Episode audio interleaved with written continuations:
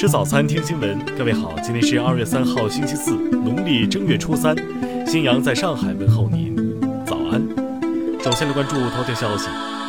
京东二号发布公告称，公司董事会主席兼首席执行官刘强东将向第三方基金会捐赠六千二百三十七万六千六百四十三股 B 类普通股做慈善用途。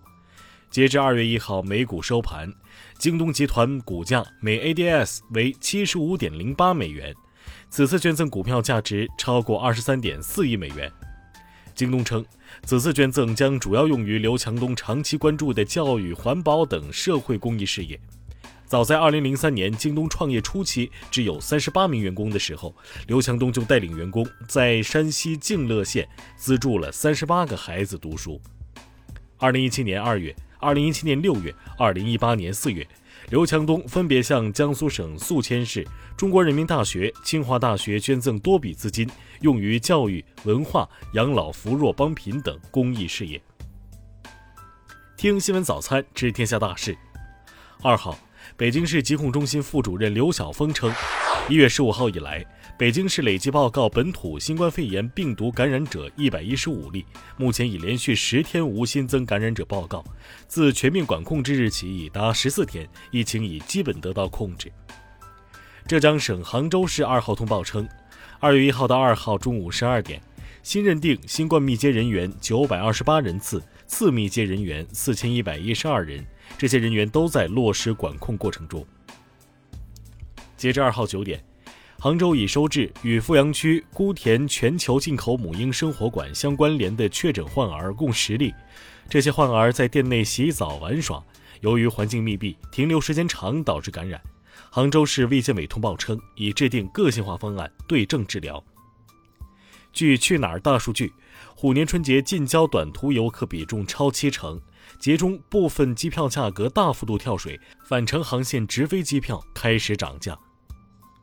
大年初一，九百多名留在杭州过年的外地大学生收到共青团杭州市委、杭州市学生联合会等共同发来的拜年快递。这份特殊的定制组合礼包中，除一张贺卡和充满杭州味儿的西湖藕粉之外，还有一样学生家乡的代表性美食。一月二十九号。已涉河北区疫情密接人员 A 某自驾与其母亲返回天津市静海区，赶在节前给亲戚们拜年，导致其接触过的七个人感染新冠，家人全部住进了集中隔离点。二号中午，摩纳哥亲王阿尔贝二世抵达北京，出席北京冬奥会开幕式及相关活动，这是阿尔贝二世第十一次到访中国。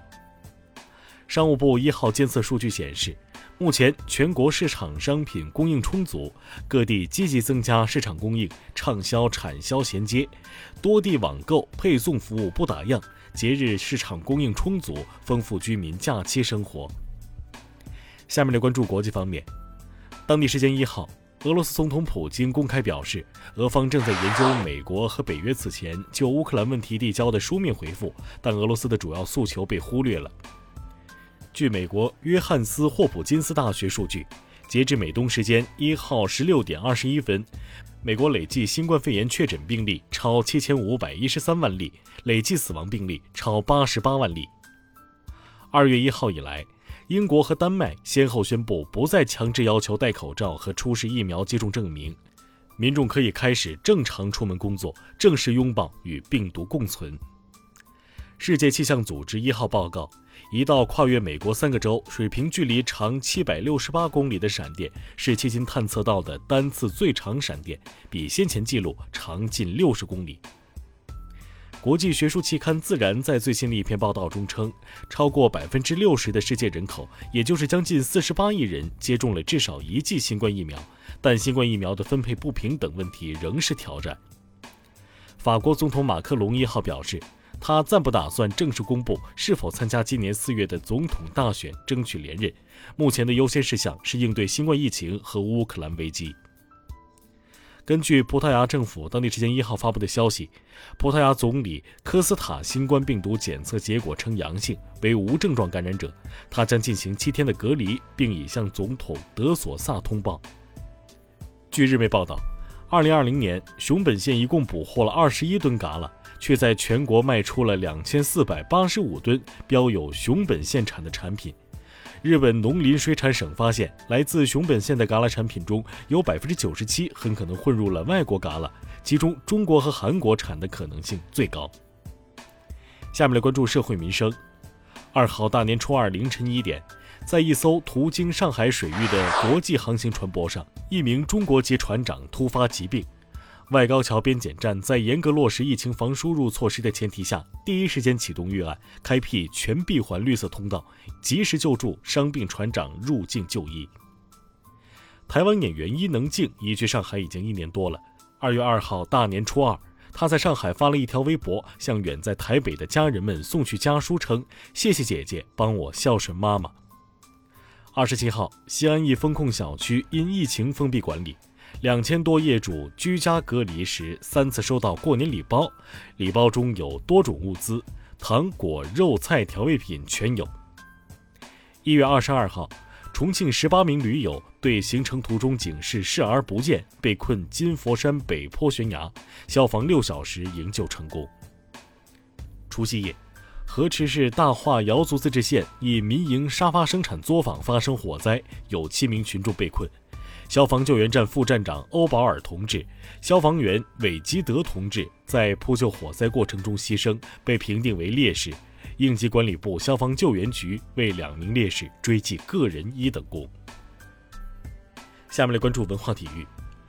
二号下午，奥运史上首次机器人与机器人之间在水下的火炬传递，由水陆两栖机器人与水下变结构机器人在北京冬奥公园水下完成。二号，凌志范苏元组合代表中国军团在冰立方出战冰壶混双首轮比赛，他们通过加时击败瑞士组合，拿下中国队冬奥开门红。在2020欧洲杯因突发心脏问题退赛七个月后，丹麦球星克里斯蒂安·埃里克森正式签约英超球队，即将重返赛场。电影《长津湖之水门桥》二月一号上映首日打破十七项纪录，票房破五亿元。以上就是今天新闻早餐的全部内容。如果您觉得节目不错，请点击再看按钮。咱们明天不见不散。